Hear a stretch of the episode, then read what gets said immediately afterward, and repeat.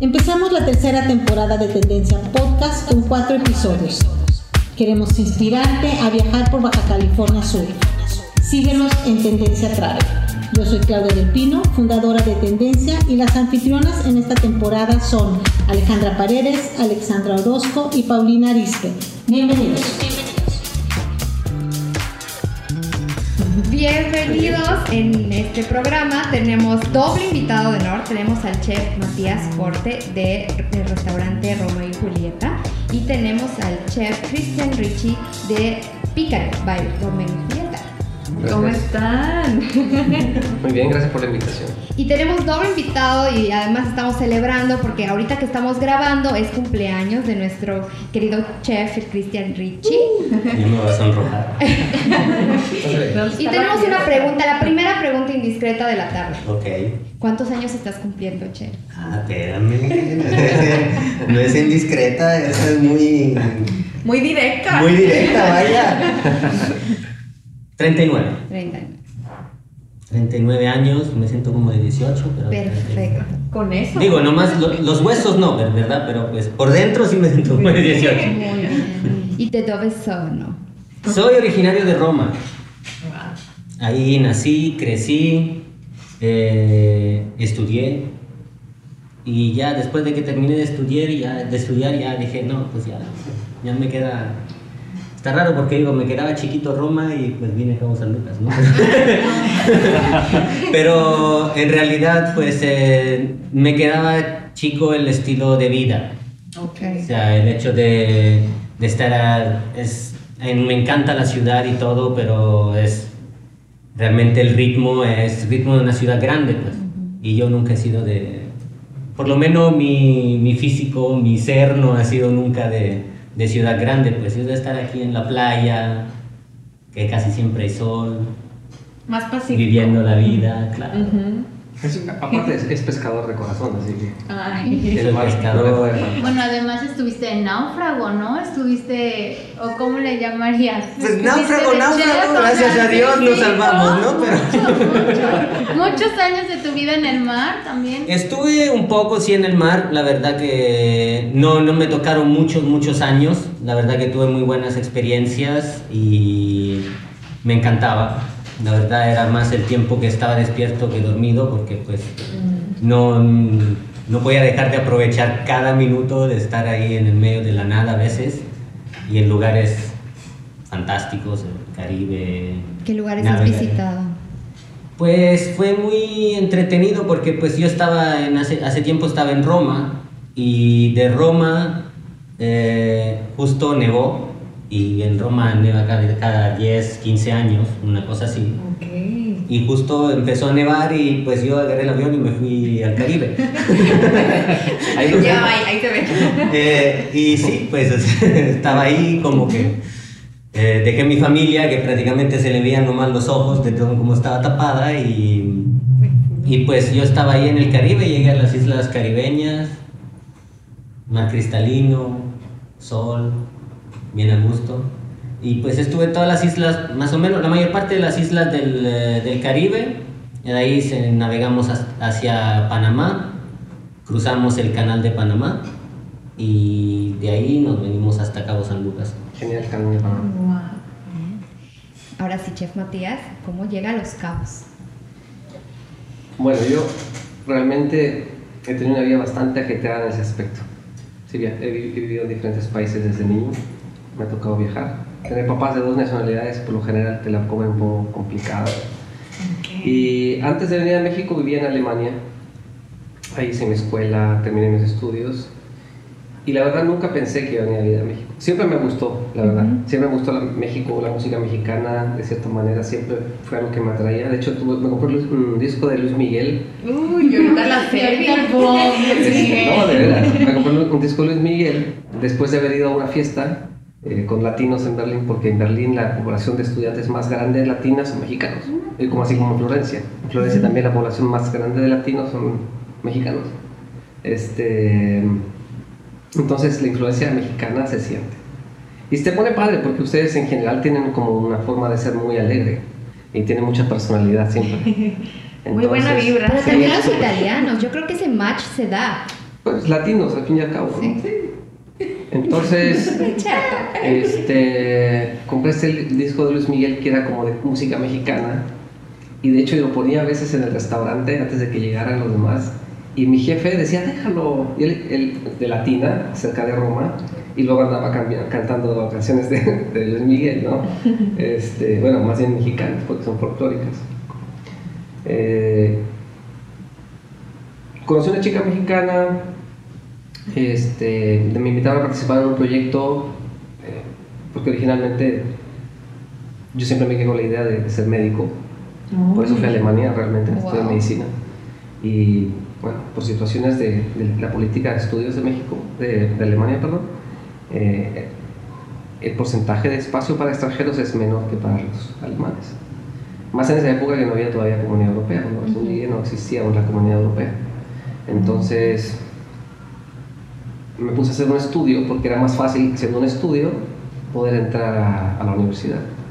Y, y entre el trabajo que conseguí y el estudio me quedé con la carrera y me gustó muchísimo. Y no me arrepentí hasta que un, un momento sí tuve la duda, decía, bueno, ¿y si hubiese sido médico? Y cuando me vine a México vine a trabajar en una clínica Ok. y trabajaba en una, una clínica para enfermos de cáncer, Entonces, tu primera opción fue estudiar medicina, siempre. y, pero sí. Pero siempre cociné desde los nueve años porque mi mamá es cocinera. O sea, ya te gustaba. ¿Y tu mami es italiana? Sí. Ah. Entonces mi mamá siempre era cocinar y cocinar y banquetería y todo eso. Y pues este, mi hermano mayor se fue chavito de la casa, a los 16 ya tampoco estaba con nosotros. Y el hombre de la casa pues era yo. Entonces era yo ayudarle en lo que pudiera ayudarle y pues como era el tema de la cocina. Aparte algo bien cómico, mi mamá trabaja en un buen restaurante cuando se embarazó de mí. Y yo la saqué de trabajar. Entonces, quizás No sé me, dónde me escuché esa tocaba- historia. Ya sé toda la historia. me tocó el estigma, yo creo, de, de seguirle por ahí. Me sacaste de trabajar, ahorita sigues. Ahora te toca ti. Entonces, este, ya viviendo en México, pues yo creo que el país donde más años voy a pasar, yo creo. Es- y me siento muy parte de esto realmente. Tengo una hija mexicana. ¿Y tu primer punto en México fue aquí en Los Cabos? No, fue en Querétaro, una clínica para enfermos de cáncer. ¿Cómo llegas aquí a Los Cabos? Este, pues conocí a los Bulnes.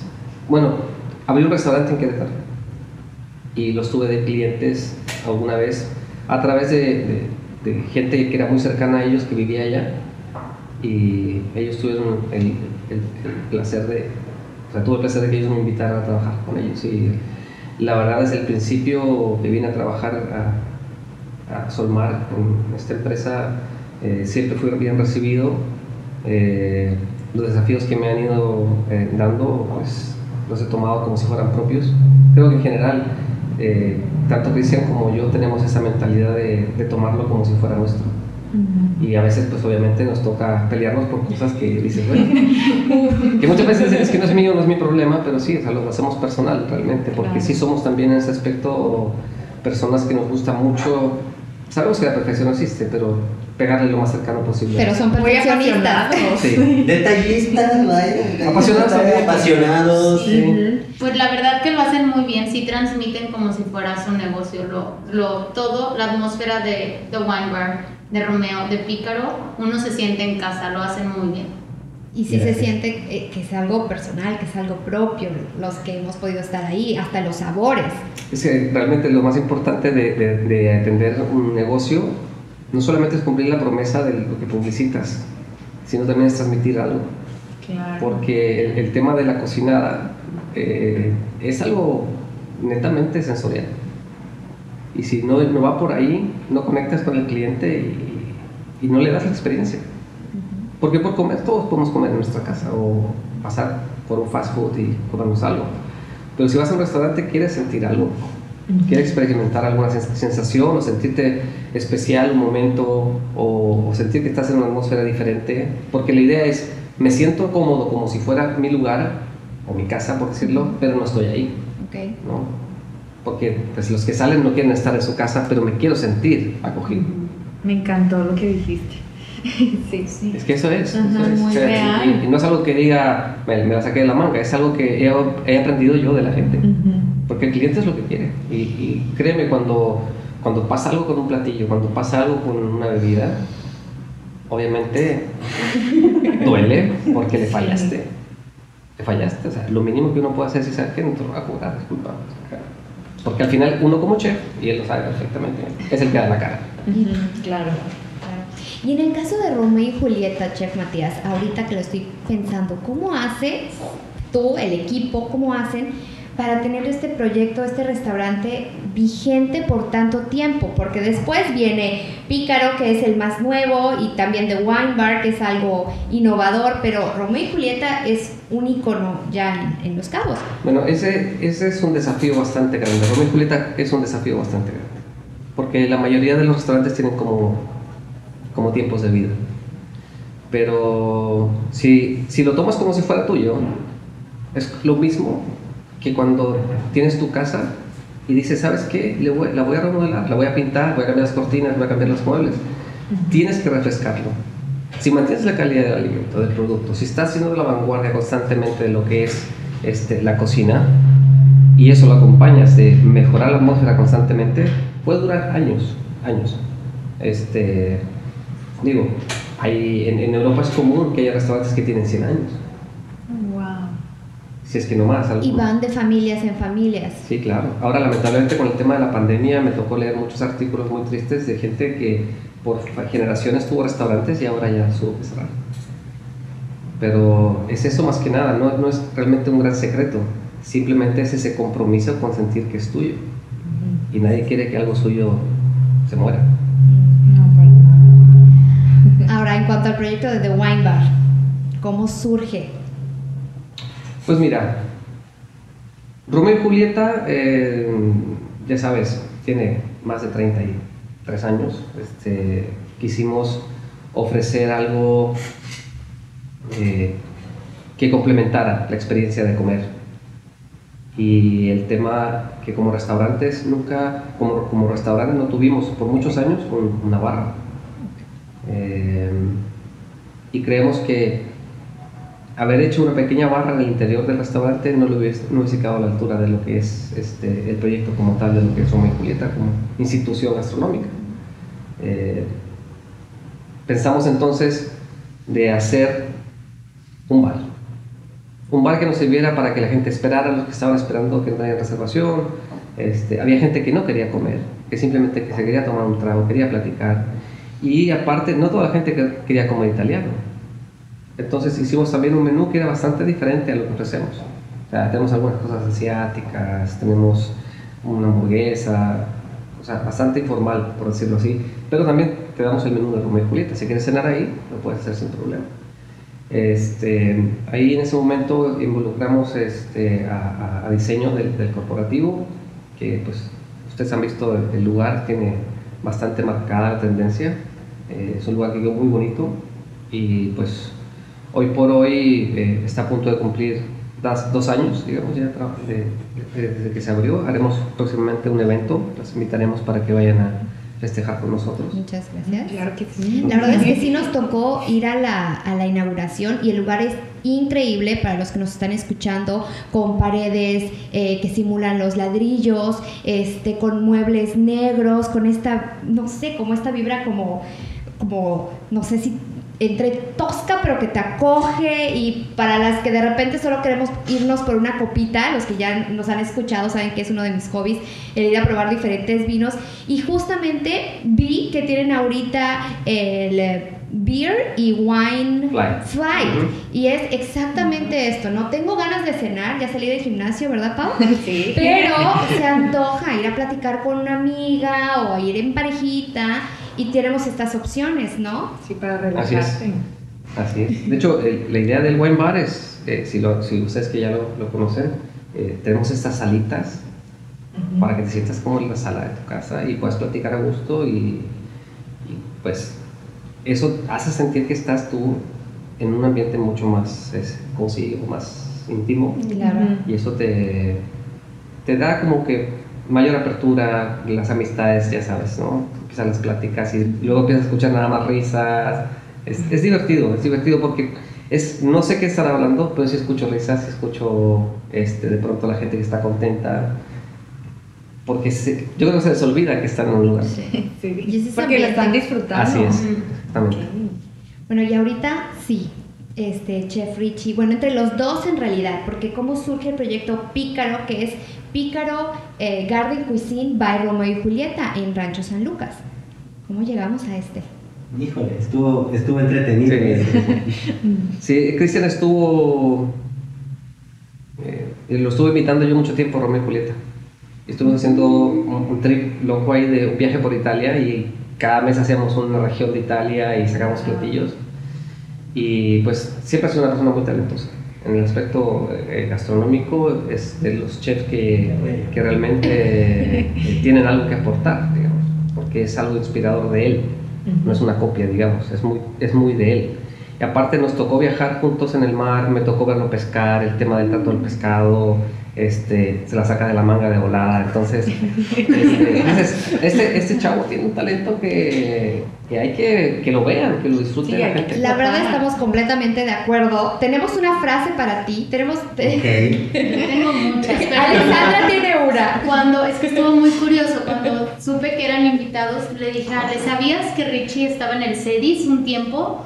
En Solmar, ¿no? En la, en- encargado de pues todo, todo el CEDIS. No, y yo sí, me tocó hacer ahí prácticas y luego había una tortillería y en una vez de mis prácticas me dijo, oye, ¿quién te va a hacer tu pastel de bodas? ¿No? Porque yo me iba a casar y yo, no sé, no lo he pensado, yo creo que no voy a tener pastel. ¿De qué te gustaría? Me dice yo, pues Red Velvet, yo lo hago. Y él hizo mi pastel de bodas. Nada más lo tengo en foto porque le decía, "Ale, mi mamá se lo comió, lo repartió entre las amigas. Pero, pero la verdad es que desde ahí me acuerdo de, wow, hizo mi pastel y nunca lo probé. Todas las amigas de mi mamá dicen que es el mejor Red Velvet que han probado en su vida. Pero bueno, dije, de verdad, él estaba en el CEDIS y cómo, qué impresión todo lo que oferta Pícaro, ¿no? O sea, Sí. qué bueno, Matías, que estabas ahí Esa- atrás de ese talento. ¿Cómo se dice ese No, talento? y ¿Es esa creatividad espontánea, se puede decir? Sí, más bien es esto. es- yo me, me dejo mucho llevar por eh, las sensaciones y, y trato de, de escuchar y de sentir las sensaciones de los demás. Entonces, incluso en Pícaro es lo que está pasando. Pues, hemos cam- cambiamos los menús y muchos platillos. Incluso, pues, la misma gente nos dice, oye, es que pues has pensado hacer algo así. Y nunca lo dejo como, ah, yo soy el chef, no, no te voy a escuchar. No, no al contrario, o sea, a ver cómo lo podría hacer para que realmente le guste a más personas. Y, y muchos de los platillos pues también han nacido así, ¿no? Y, se han, y he tenido clientes que llegan e incluso, oye, llegué hoy de, de Estados Unidos, mira, te traje esto, no sé si quieres probar algo, ¿no? Y yo así como que... Con algún ok, ingrediente nuevo. Algún ingrediente que te regalan así como para que tú hagas alguna prueba. Un reto, haz de cuenta. Es, de cierta manera es un reto, Ajá. pero de otra manera es como creo que funcionaba antes en casa. O sea, realmente llegaba a casa y pues Esto cuando llegaba el tío del, del campo te decía, "Ah, mira, pues es que pues traje unos conejos, ¿no? Que, pues, y pues ya estaba ahí la mamá o la abuela y pues Sorpréndeme. porque llegaba la, otra, llegaba la otra tía con unas acelgas que había recogido. Entonces todos juntos estaban en la cocina y, y- y nacía la receta. pues. Y probablemente esta misma receta luego de un evento cualquiera, el cumpleaños de un sobrino o algo, esta receta pues empezó a, a moverse a lo largo de los años y se ha quedado fija. pues. Entonces yo siento que de cierta manera estamos tomando esta... La, la gente percibe esta situación. Incluso el proyecto al inicio pues estábamos pensando en el diseño de la cocina y todo porque pues en la parte de la cocina pues nos sentábamos él y yo y todo, incluso el logo, ¿no? Un día nos pusimos con la tablet y ya, ¿sabes qué? Ya basta de diseñadores, vamos a ver nosotros Entre ustedes salió. Sí, Y entre nosotros salió, pues, ¿no? Es, y, y creo que pues a mí me fascina el logo como quedó y sigue siendo muy simpático. Y pues había nacido esta parte, pues de tener la cocina muy sencilla, pero con una mesa grande en el centro. Que era como, pues, estaban eran las cocinas antes, con una mesota grande, con todos alrededor de ella. Sí. Y, y aparte me, me, me trae muchos recuerdos. O sea, del- desde niño, pues era lo que pasaba, ¿no? En, en la casa. Sea, la abuela decía, ¿sabes qué? Estamos en, en septiembre, octubre, ya no va a haber muchos tomates, vamos a hacer salsa para el invierno, ¿no? Y se reunía toda la familia porque ella estaba ahí dándole vuelta a los tomates, el otro estaba pelando el otro estaba rellenando y hasta los niños chiquitos, pues ya tenía 5 años, Todos los tenían ahí tapando las botellitas porque era lo único que podías hacer, pues ni modo que te quemaras o algo, ¿no? Dime una cosa, botellita. chef, así la verdad, porque este, en la familia de mi esposo, una de, de sus tías se casó con un italiano y tienen a la nona, ya sabes, to- todavía siguen haciendo estas compotas y me dicen, su salsa de tomate, bueno, es la más deliciosa que, que he probado en una casa y me dice que la elaboración es como de 8 horas. Fácil. Sí, y a veces hasta. Y, a veces es- es- y ocho horas estamos hablando de la pura cocción. Ok. O sea, es todo un ritual que a veces dura dos, tres días, porque pues eh, si nos vamos mucho más atrás, donde hasta si tenían su propio jardín o huerto, Huerto, ujú. pues era toda la, la cuestión de recolectar los tomates, eh, lavarlos y pelarlos y cocinarlos y, y preparar las botellitas o los envases, o sea, era todo un, es todo un ritual A mí, a mí me tocó esa parte. Y es, yo creo que es Cosechar, lo ¿no? mejor, es lo mejor y es lo que se, se fue perdiendo, ¿no? Con la gastronomía. Porque ya tuvimos hace años este, este boom de tantos polvitos y Ah, tantas sí. cositas Todo que nomás- Y era ¿no? así, como que tenía su fascino, sin duda, tenía su, su parte interesante de alquimia, ¿no? Pero eh, Abuso. ¿no? se, se ha vuelto de cierta manera un poco un abuso. Eh, se han empezado a hacer platillos con 18.000 ingredientes en un platillo y, y se ha perdido este amor para la materia prima. Y ahí me reconecto a la parte series, que fue de cierta manera por eso también estuve ahí. Porque era retomar un poco el, eh, el cariño a la materia prima. No es que. Pues, y, es, y a uno lo tiene que ver personal. Ustedes cuando van al supermercado no agarran cualquier charola de pollo. No. Agarran la charola de pollo que para ustedes es el mejor pollo. Claro. Sí, Y la verdad es que el amor entra por los ojos. Claro. Sí. Entonces eso es el tema, pues es decir, oye, pues es que yo soy los ojos de todos los que vienen a comer con nosotros. Entonces yo tengo que escoger los mejores pollos, las mejores verduras, es parte de mi trabajo para que al final tengan un resultado excelente. Ahora, hay una parte, no sé si es contraproducente o no, pero cuando hemos ido a Pícaro, de repente hay un platillo que te encanta y vas y, y lo saboreas y lo sueñas y... A ver, Alexandra, cuéntanos, tú- cuéntanos más tú de esta ¿Quieres parte. desahogar? Yo me quiero desahogar porque ah, no. Una de las frases. Una de las frases, una de las frases, no, bueno, los que no han ido a, a Pícaro tienen que ir. La verdad es toda una experiencia. El menú cambia por temporadas, que no sé si lo amo o lo odio esa parte. Que de repente llego y le Richie, ¿me puedes hacer ese campacho? No, ya no hay eso. Le digo, Ale, te juro que es como esa relación tóxica de que amas, pero es como, ¿cómo que ya no hay eso? O sea, es como... Pero siempre O sea, hay algo. Ajá, sí, siempre hay algo, pero tengo esto. Y entonces trae lo nuevo, pero también es capache con otra cosa. que- Y lo pruebo yo, no, ahora este es mi favorito. Entonces es como. Bueno, platícales lo del menú de. Pues sí, el, el tema, el tema es eso. O sea, si nos ponemos a pensar, un pícaro también es un poco un rompecorazón. Claro. Exactamente. Digo, es- es- digo, de cierta manera es parte del- de la temática, corazones. Pero es, justificación. es una temática escondida, vaya. Sí. No, y una de las pláticas principales que tuvimos antes de hacer este restaurante fue eh, estar firmes con el tema de cocinar por estaciones. O sea, si vemos el problema que tenemos hoy en día de que puedes tener un producto todo el año que no sea temporada, es malísimo para el ecosistema. Sí. Entonces estamos intoxicándonos prácticamente con productos que se forzan a crecer cuando no deben, simplemente porque quieres comerlo. Entonces este tema del capricho contra la naturaleza es algo que realmente nació así, como un capricho. Porque lo que está mostrando Pícaro es que cada temporada te da cosas que pueden ser muy buenas y que la naturaleza en su sabiduría te las da por algo. Entonces, no solamente por el tema de que sepa bien, sino porque son cosas que necesitas como alimento en cada estación del año. Y es completo. Vitaminas, minerales, todo está ahí. Qué acertado. Creo que yo soy la caprichosa. Retiro. No, me creo que- esa explicación. Ajá. Créeme que como tú, muchísimas personas. Porque hay muchas personas que llegan y vienen de sus vacaciones en enero y regresan en agosto y llegan y dicen, oye, pero pues es que no me puedes hacer eso, que es que yo recuerdo, o sea, yo regresé porque recuerdo estos panecitos o recuerdo este risotto, qué sé yo. Digo, pues es que desafortunadamente en enero podía conseguir eso, en agosto. Ya ahorita ya pues, no. Ya no. pues no, y además, y además es esto, o sea, es empezar a dar este ciclo real del... Yo sé que aquí en Cabo las estaciones son marcadas hasta cierto punto. O sea, las, eh, yo vengo de un país, Italia es... Lo que más tengo presente de Italia es que las estaciones son marcadas así como, como dibujo de niño. Es. O sea, en otoño ves las hojas caer, en invierno ves los árboles así o, o con copitos de nieve, en primavera florece todo increíble y en verano hay frutos por todo lado. Es mucho más marcado por el tipo de clima que hay en Italia. Aquí es un poquito diferente, pero por lo mismo también es adaptarse a lo que hay aquí. Aquí definitivamente encontrar una buena lechuga en verano una lechuga real, hablo de una lechuga real, en verano es casi imposible porque pues no hay forma real de que crezca bien. Se quema, hay mucho sol, hay mucho calor, pero de alguna manera se tiene que consumir una ensalada. Y pues ahí es donde entra la creatividad y la búsqueda del producto del momento para dar, el, eh, para dar lo que es. Ahora, tenemos una pequeña sorpresa, eso sí.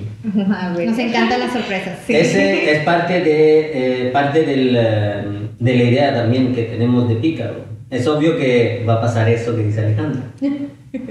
Va a pasar y, y sabemos que va a pasar. Y muchas veces, de, por lo mismo de las estaciones aquí, etcétera, etcétera, eh, hay platillos que sí se pueden repetir.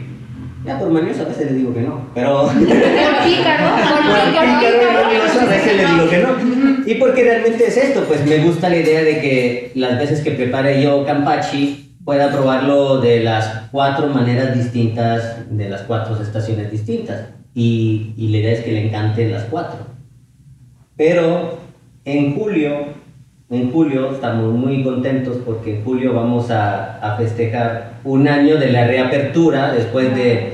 Porque pues hasta eso tuvimos un poco de mala suerte ahí Al principio, claro. Al principio, ¿no? Eh, de, abrimos justamente cuando empezó eso de la pandemia, tuvimos que cerrar y etcétera. En julio cumplimos un año de, que, de la reapertura de Pícaro. Y por ello queremos hacer una fiestita de los top 10 del año de Pícaro. Los top 10 Ay, platillos. No, pues ahí sí nos van a tener. Entonces, eso es para decir, para agradecer que realmente hay, siempre va a haber favoritos, ¡Qué ¿no? emoción! Ese Y va a ser, va a ser tan complicado, créanme, to- encontrar un top 10, porque yo creo que de las satisfacciones más grandes que me ha dado este restaurante es ver como prácticamente todos los platillos del menú tienen movimiento todo el tiempo. Y ahorita que mencionas esto, ahí va para los dos, cada uno que le piense. ¿Cuál ha sido el ingrediente más extraño? O, o puede ser un ingrediente que hayan probado aquí en México o en alguno de sus viajes por el mundo. ¿Cuál ha sido el ingrediente más extraño que han incorporado a algún platillo? Ok. Bueno, él sí es bien raro. Sí. Primero, tú. Pero a lo mejor algún sabor que hayas experimentado, Chef Matías, que hayas dicho, a esto le gusta a la gente, lo tengo que ver cómo agregarlo a, a- a algún Pues platillo". mira, yo siempre he sido bastante celoso en ese aspecto. O sea, si cocino italiano no le meto nada. Ok. Muy bien. Para los que quieran una cocina tradicional italiana, podemos ir a Sí, Romeo y digo, el tema de, de definir a la, a la cocina italiana como tal es, es- también es complicado, porque es algo más regional, digamos. Ok. Es muy similar al tema que tienen ustedes aquí en México. El, el tema de cada región tiene una salsa, un mole, ¿no? En Italia es muy marcado el vino, el pan, la pasta. Una diversidad según la Así región. es, así es. Entonces nosotros tratamos, por eso el tema de cuando hicimos el, el viaje por Italia, el paseo por Italia en la cocinada, era eso, o sea, mostrar un poquito a la gente que a pesar de ser Italia, los sabores cambian. Porque no es lo mismo lo que se come típicamente en Sicilia a lo que se come en el otro extremo, en el Véneto. Ujú. Es, es- es muy diferente. Entonces, lo que hacemos nosotros es tratar de respetar bastante cercano, porque también los ingredientes cambian, ¿no? Sí. Como el restaurante mexicano en Europa no sabe igual. Este, pero hacer las cosas que son más cercanas a los sabores y respetar eh, la, la base de la receta. Y si creamos cosas, irnos muy pegados a los ingredientes de, de lo que se come normalmente en Italia. Eh, o los sabores que puedes encontrar allá de manera natural. Pues yo realmente, eh, a mí me encanta la historia en Ok. general. Ha sido de mis clases favoritas también en la escuela. Y, es muy interesante eso de la historia, sobre todo la historia de la gastronomía como tal.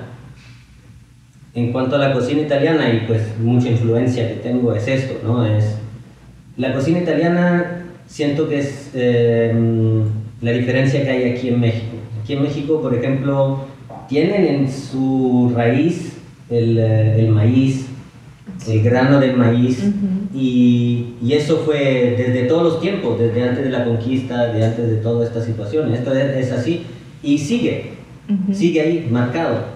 O sea, si yo me iría a, la- a lo que hacían los romanos, pues no se comerían nada, porque era un fermento de pescado raro y, y eso ha desaparecido. Qué bueno que ha evolucionado la cocina. Ha evolucionado, pero también, obviamente aquí tienen sus, eh, con la parte del mestizo, ¿no? Que llegó y se mezcló un poco, pues aportó a la, a la cocina mexicana esta influencia. Pero es mucho menos marcado el cambio de lo que hubo en Italia. Y es por eso que yo siento que me, me guío mucho de influencias por todos lados. Porque si nos vamos a todas las regiones de Italia, había cosas que probablemente ni siquiera existían como tal, ingredientes que, De la berenjena. como berenjena, hay cosas que mm, prácticamente las, las naranjas rojas que están en Sicilia, eh, pero son puras cosas por todas las conquistas que hubo después de los romanos, y ahí fue Marco Polo todo, y todo. fue todo el movimiento, pues las pastas, las pizzas, todas cosas que nacieron a lo largo de la historia y que realmente no es de la raíz italiana como tal. Sí, fue hace muchos años. Ahora sí, hace tres años me ha tocado preparar cosas así eh, entretenidas, me tocó hacer la... En el Inferno Fest me tocó preparar el cocodrilo. Eso fue- Wow. Eso fue entretenido porque... Ramen, ¿no? Y Con hicimos... Ramen con cocodrilo, me acuerdo. Sí. Y fue todo un estudio de cómo y qué vamos a hacer con el cocodrilo, ¿no? Es que te llegaban y te decían, no, es que sabe a pollo. Digo, pues no, ha de saber a cocodrilo, ¿no? Porque si el cocodrilo sabe a pollo, hay un problema, ¿no? Entonces, ¿a qué sabrá el cocodrilo? Entonces, era así como que, ¿cuánto tiempo de cocción? ¿No? Este es algo que dices, ah, voy a ver en, en mi recetario, ¿no? Ah, sí, el cocodrilo de 1 a 2 kilos se tarda 3 horas. No, no existe. Y era así como ver estos videos de YouTube, ¿no? De los que terminas viendo a las 3 de la mañana, ¿no? De los que, Los que de te los que- ayudan. de los que sí te ayudan a dormir, pero pues... pero Tutorial de cómo tutorial cocinar de- un cocodrilo. A ver, ¿quién cocinó en algún momento un cocodrilo, no? Y empiezas... Y es todo este trabajo de investigación, de, ah, mira, ¿qué le pongo? O sea, si le pongo comino, orégano, perejil, ¿qué le pongo? ¿Qué le cae mejor? Y la verdad el resultado estuvo Estuvo, estuvo interesante, la verdad, el platillo estuvo muy rico y digo gracias porque también estaba colaborando con dos grandes chefs de aquí de Cabo, entonces ahí, hermanos, saludos. Estuvo coqueto, ¿verdad? mi querido, mi querido Emanuel Olivero y, y el gran Chilo Juan, Maestros. Que le dicen- Emanuel. que le dicen Esteban, ¿no? Pero pues. Esteban. Esteban. Sí, sí. Gracias. Sí. Entonces fue una mezcla muy entretenida. Pero sí, a cada rato modificamos. Y, eh, y hay cosas, por ejemplo, ahorita en Pícaro tenemos algo eh, que me llama mucho la atención porque también fue idea de. nació de una investigación. Y creo que no se había usado jamás. Y estamos. es un- en un trago tenemos un jarabe de torote ahumado. Entonces, Torote. y el torote sí, este hermoso árbol que está aquí, Ah, hasta lo tenemos aquí afuera Endémico. endémico de la región y, y pues en la pandemia como andábamos siempre en el campo ahí viendo que se podía hacer de jardín en pícaro y cada vez que se rompía una ramita de torote era así como que ay Dios qué rico huele vamos a ver y era investigar la planta y no ser tóxico, científico si no era tóxico que, que etcétera Si no era alucinógeno, es. ¿no? Ya. No, ese no es el problema. la probé no vi dragones no vi colores raros y Seguimos vivos. Y el, y el sabor estaba increíble. Y de ahí nació un trago con eso. Entonces son cosas que no se han probado. o Con sea, choya también. La, ah, pues el puré de la- del fruto de la choya. Wow. Probablemente en algún rancho aquí alguna señora lo haya hecho ya. O sea, no, no digo que sea dueño del- de la nueva receta, pero, pero yo les invito a hacerse una margarita con puré de fruto de la choya. Pues nos agrada haber contribuido al próximo menú de Pícaro y también gracias por enseñarnos a comer bien, a no modificarle, a, a respetar los sabores y también gracias por crear nuevas experiencias, Romeo y Julieta de Wine Bar, Pícaro, Garden. Mucho festejo, ¿no? Mucho Se viene festejo. The Wine Bar, aniversario, pícaro. Y Romeo y Julieta. Así es. Ahí están nuevas experiencias para los que viven aquí, nos están escuchando y también para los que nos están escuchando de otras partes del mundo y vayan, vengan a visitarnos aquí a Los Cabos. Muchas gracias. Muchas gracias.